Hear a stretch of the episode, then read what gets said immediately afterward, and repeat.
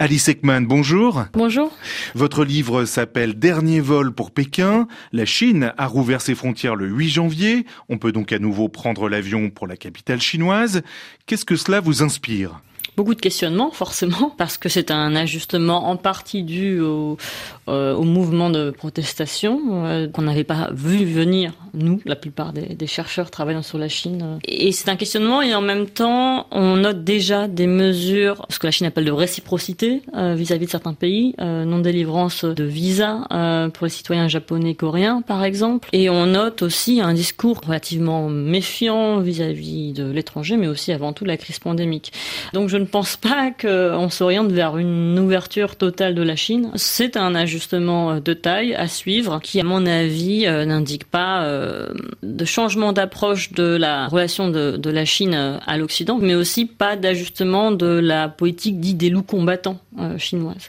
C'est-à-dire que les critiques vis-à-vis de, de l'Occident, vis-à-vis de certains pays européens, continuent à être exprimées par des diplomates chinois en des termes très virulents. Vous écrivez La guerre des coalitions bat son plein, elle va s'intensifier. En quoi consiste-t-elle? Quelle est la stratégie de coalition de la Chine? Alors la stratégie de coalition de, de la Chine, déjà, elle est affirmée publiquement. C'est-à-dire que Xi Jinping euh, a dit, notamment dans son discours du Nouvel An euh, en 2018, qu'il était temps d'élargir le cercle des amis de la Chine.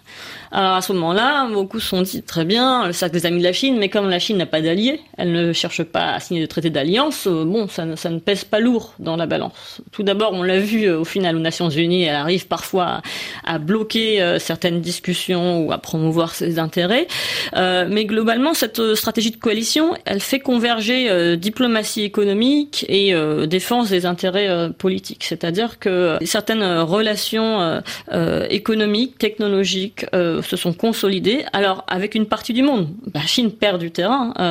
les entreprises chinoises, l'image de la Chine s'est dégradée en Europe comme dans nombreux autres pays désormais considérés comme occidentaux, mais dans d'autres parties du monde, elle continue à séduire, en tout cas ses actions diplomatiques, technologiques, euh, ou de formation, par exemple, continuent à être euh, accueillis à bras ouverts. Et c'est cette, euh, je pense, cette différenciation qui doit être prise en compte parce que on est bien sûr dans un monde de plus en plus polarisé. Alors je parle pas dans le livre de bip polarisation parce que la polarisation n'est pas déjà unique, elle n'est pas nette comme au temps de la guerre froide, mais je parle plutôt de bimondialisation, c'est-à-dire restructuration des échanges commerciaux, des liens interdépendance, pour que finalement ces liens soient géopolitiquement compatibles.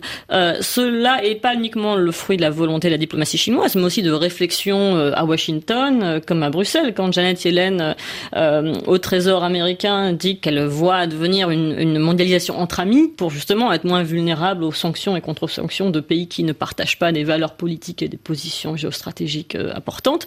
Mais depuis euh, le début de la guerre en Ukraine, bien sûr, ces positionnements se sont accrus. Les relations commerciales avec la Russie sont interrompues, les relations technologiques, tandis que la Chine, elle, elle les maintient totalement. La Chine a augmenté ses importations d'hydrocarbures en provenance de Russie depuis le début de la guerre, euh, devenant le premier importateur de pétrole russe depuis juin 2022.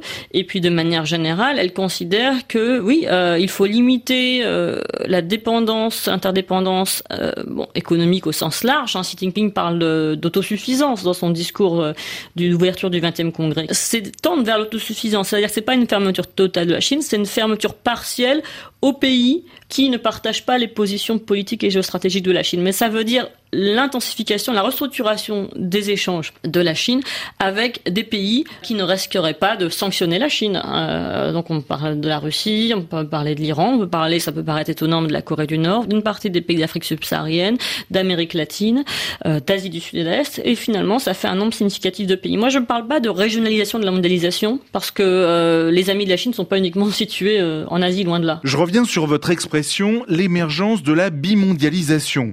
D'aucuns des risques du découplage entre l'économie américaine et l'économie chinoise, très interdépendantes.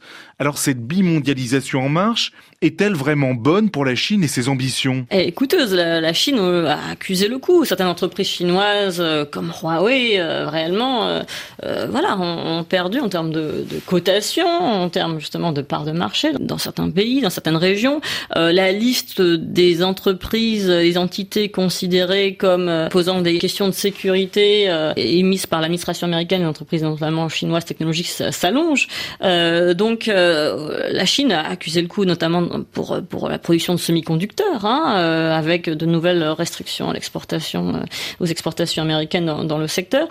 Donc la Chine considère qu'il faut doubler doubler d'efforts dans les investissements R&D, par exemple dans le domaine de semi-conducteurs, mais pas uniquement, pour limiter à, moyen et long terme cette interdépendance qui reste forte aujourd'hui. C'est-à-dire qu'aujourd'hui, oui, elle, elle paye le coût de, de ces sanctions, mais c'est un mal pour un bien, pour à long terme être moins euh, dépendant euh, du marché américain, technologie américaine, mais plus généralement des technologies étrangères, parce que c'est bien quand quand Xi Jinping parle d'autosuffisance, c'est avant tout l'autosuffisance euh, en termes technologiques hein, qui, qui se profile, et on voit aujourd'hui que la Chine, en tout cas selon les déclarations du 20e congrès, que la Chine a triplé ses dépenses en recherche et développement euh, en 10 ans, entre 2012 et 2022.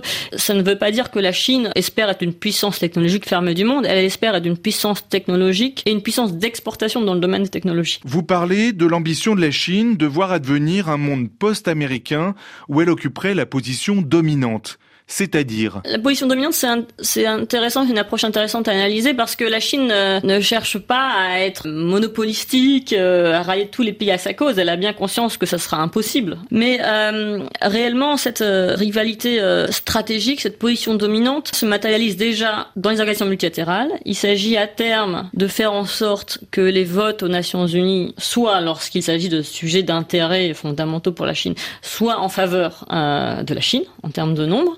Il s'agit euh, de gagner des parts de marché en termes euh, d'exportation de, de, produits et de services chinois à l'étranger, mais il s'agit aussi, bien sûr, c'est lié marginaliser à terme les normes et standards qui ne seraient pas chinois ou pas compatibles avec les technologies chinoises, et aussi de marginaliser dans le discours international, dans le débat international, les idées et les définitions qui sont considérées comme venant de l'Occident. Par exemple, euh, l'existence euh, de droits universels, tout ce qui a trait à l'universalisme, euh, la définition d'un Internet qui serait globalement libre et ouvert, la définition à laquelle la Chine oppose la définition d'un Internet souverain, qui est davantage géré, supervisé par l'État, mais aussi tout ce qui est définition des droits de l'homme, puisque la Chine tente de redéfinir la notion de droits de l'homme euh, en mettant l'accent sur le droit à la prospérité davantage que sur les libertés individuelles, évidemment. Pour revenir sur cette ambition chinoise d'occuper la position dominante dans le monde,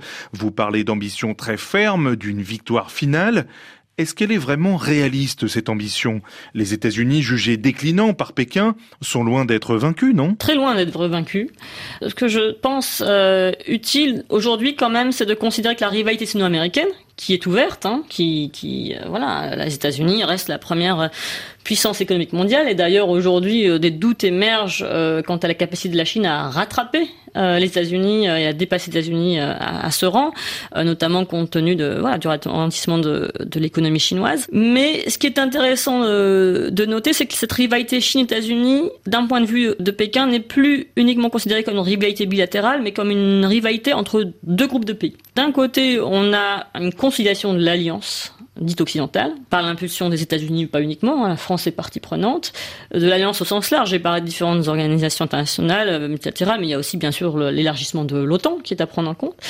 Et de son côté, euh, la Chine décrit tous ces développements comme des provocations. D'ailleurs, elle a, elle a parlé de l'Indo-Pacifique comme une nouvelle forme d'OTAN en Asie, euh, illégitime et vouée à l'échec. Donc on a, on a réellement aujourd'hui une opposition face aux consolidations de l'alliance américaine et occidentale une consolidation, on va dire, de la stratégie de coalition de la Chine qui ne passe pas par la signature de traités euh, euh, de défense, mais qui ne doit pas être sous-estimée, en tout cas au niveau diplomatique et technologique, parce que euh, elle arrive quand même à rallier un certain nombre de pays euh, à sa cause. En effet, hein, il ne faut pas euh, considérer, généraliser que, la Chine va réussir à marginaliser l'alliance occidentale. ça paraît vraiment simpliste, mais en tout cas, les ambitions sont là, le cadre est, posé, et dans un contexte, bien sûr, de, guerre en, en, Ukraine qui se prolonge, la Chine n'est pas si isolée que ça. Je pense qu'il est très intéressant dans les prochains mois et les prochaines années de continuer à suivre et analyser la relation sino-russe parce que pour l'instant, on note pas de distanciation de la Chine vis-à-vis de la Russie, même si parfois elle, voudrait le, faire croire à certains interlocuteurs européens. On note pas de distanciation euh, majeure. Euh, et pas d'éloignement de, de, ce cadre stratégique, cette déclaration conjointe euh, d'envergure qui a été signée entre les deux pays le 4 février 2022. Merci Alice Ekman. Merci à vous.